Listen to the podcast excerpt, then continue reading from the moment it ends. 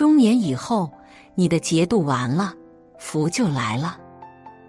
在许多民间小说中，修道者都必须要经历一道坎——渡劫。只有经过劫难的洗礼，才能脱胎换骨，让修为更进一层。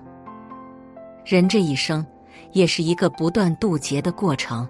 你的劫渡完了，福就来了。一情谊结。年轻时，我们总徘徊于各种酒桌聚会，认为多个朋友就是多条路。经历多了，才发现，流连虚情假意的圈子，除了消耗自己，别无意义。知乎博主啊，风酒楼讲他父亲的一段故事。父亲喜欢看武侠。最向往楚留香与胡铁花、李寻欢与阿飞的友谊。面对生活中的好友，他更是有求必应，不计回报。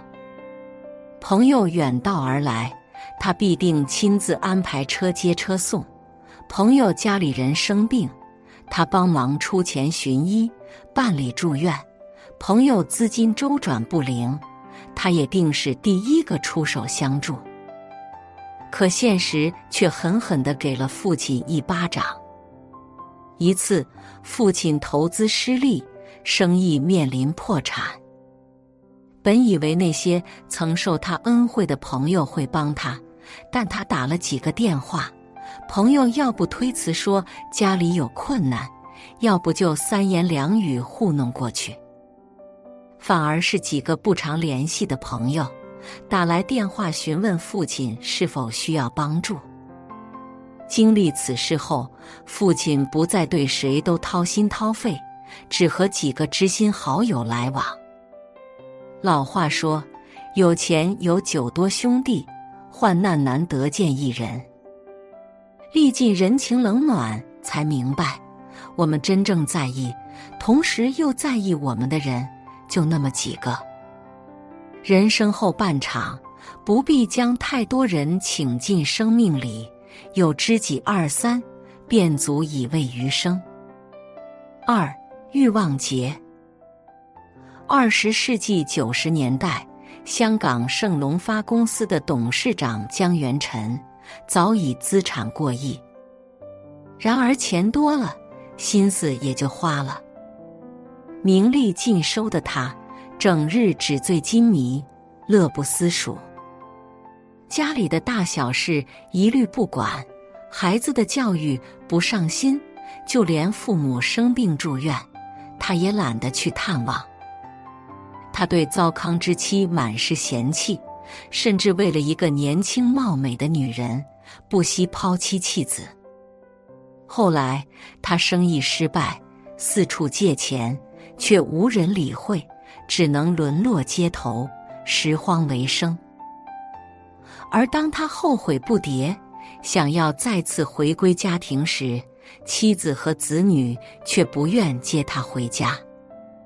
一个守不住自己欲望的人，必然守不住自己的家庭。玻璃大王曹德旺曾有段婚外情，他写信给妻子，表示要离婚。不想妻子只说：“我知道我配不上你，你要是真走了，就把房子和三个孩子留下来给我。”他听了羞愧难当，下定决心将妻子和孩子接到身边，好好过日子。妻子在后方打理家庭，他开始专心办玻璃厂，几十年不忘初心，终成一番事业。年轻时，我们难免被声色犬马吸引，流连于花花世界，止不住对名利的渴望，奢求那些不切实际的虚荣。但一遭落寞，才明白，只有家是我们栖息的港湾和最后的退路。摒弃外界诱惑，细数当下拥有，琐碎的日子也洋溢着幸福。三疾病节，四十五至五十五岁是人生旅途的沼泽地，我们身体的各项机能都大不如前。可肩上扛着房贷车贷，背上驮着老人小孩，身上的担子却越来越重。越是如此，我们越要调整人生的次序，把健康放在首位。时尚杂志前编辑袁小娟是杂志界公认的工作狂，她日常的工作量是普通编辑的三倍。常年奔波在出差的路上，每天只睡四五个小时。长期的透支让他的身体亮起了红灯。二零零六年七月，袁小娟觉得胃部不适，检查后才发现已经是胃癌四期。得知病情后，袁小娟每天在病房以泪洗面。我感觉我身上的癌细胞在四处流窜，晚上一个人时眼泪忍不住的流。我想儿子，他才八岁，我至少也要再活十年，等他成年啊！我实在无法想象没有妈妈他会怎样。为了给他治病，家人卖掉房子，花光积蓄，可还是无力回天。奇葩说选手秋晨说：“死亡才是对生命最精准的教育。”他在节目中分享了自己的抗癌经历。三十六岁的时候，他确诊了甲状腺恶性肿瘤，和病魔缠斗了一番，他得以死里逃生。手术之后，他用不着医生逼、家人催，主动改变作息。每天坚持锻炼，学着早睡早起。病一次才知道，养好身体就是我们的头等大事。无论是游泳、跑步，还是有氧操，动起来，把身心调试到最佳状态，才能在照顾好自己的同时，顾好家庭。四失败节。一九九三年。四十一岁的陈凯歌凭借《霸王别姬》斩获戛纳国际电影节金棕榈奖。他准备趁热打铁，筹备电影《风月》。他拿了四十万，找到《霸王别姬》的编剧芦苇，想让芦苇继续担任《风月》的编剧。芦苇一口气提了十几条建议，但陈凯歌。根本听不进，两人不欢而散。芦苇说：“自从他获得大奖，一切都变了。说话以大师自居的姿态，一下就把人与人之间的距离拉开了。”后来，王安忆担任了《风月》的编剧，但和陈凯歌的合作也并不愉快。王安忆回忆说。每次与陈凯歌在剧本上有矛盾，他一句“这是我的东西”，就让他哑口无言。结果，个人意志高于一切的风月没能过审，投资人赔得血本无归。回忆起那段经历，陈凯歌主动检讨说：“风月是我犯错误的一个阶段。”意大利将军茹贝尔说。人最得意的时候，常有最大的不幸。顺境时，把心气收一收，往后才能少栽跟头。作家麦家曾因走红一度迷失自我，在书迷和出版商的追捧下，他开始飘飘然。二零一一年，他仅用三个月便完成了三十万字的小说《刀尖》。结果遭到了众多书迷的质疑和批判。他花了很长时间检讨自己，并公开向读者道歉。此后，他开始沉下心来阅读、思考，打磨每部作品。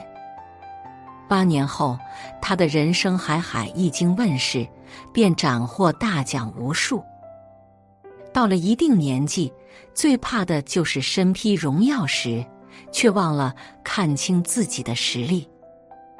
一时自大，一朝跌落，就可能前功尽弃。若想要重新站起来，又不知需要多少年的打拼。风光时别自傲，认清自己的位置，今后的路才能走得从容。五贫穷节。一九九三年，美国作家罗琳遭遇婚变，丈夫不仅家暴她，还将她已完成的《哈利波特与魔法石》手稿藏起来，以阻止她离开。她费尽心思，才带着三个月大的女儿逃离丈夫。可当时的她没有任何经济来源。还要接受九个月的抑郁治疗，很难获得女儿的抚养权。被逼至绝境的他，只能一边接受治疗，一边照顾女儿，还要一边挤出时间来写作。最困难的时候，他要靠政府的救助金生活。他经常带女儿去咖啡馆坐上一整天，只为省点钱。省点电，直到一九九五年六月，他顺利完成治疗，离婚申请得以批准，他才得以获得女儿的看护权。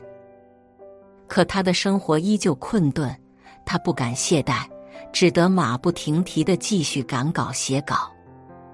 终于，他在次年重新完成了手稿，并被罗姆伯格出版社看中。这才走出了那段幽暗的时光。很认同一句话：“凡是模拟的，必是渡你的。”越到中年，就越发明白，没有人能逃过生活的捶打。家庭的重担，生活的压力，有太多暗淡无助的日子，需要我们独自去挨。但请你相信，越靠近黎明前的夜。就越是漆黑。做好眼前事，蛰伏前行。当我们走出了困境，便是远大前程。人生半坡，处处有坎，处处是劫。也许我们都曾被他击得生疼，打得泣不成声。但忍受了抽筋扒皮的痛，就会长出坚韧的筋骨。那些历过的劫。受过的难，都将是你余生的福。写作是一种修行，渡人渡己。如果是有缘人，无需打赏，点赞分享即可。种下智慧种子，助人助己，福德无量。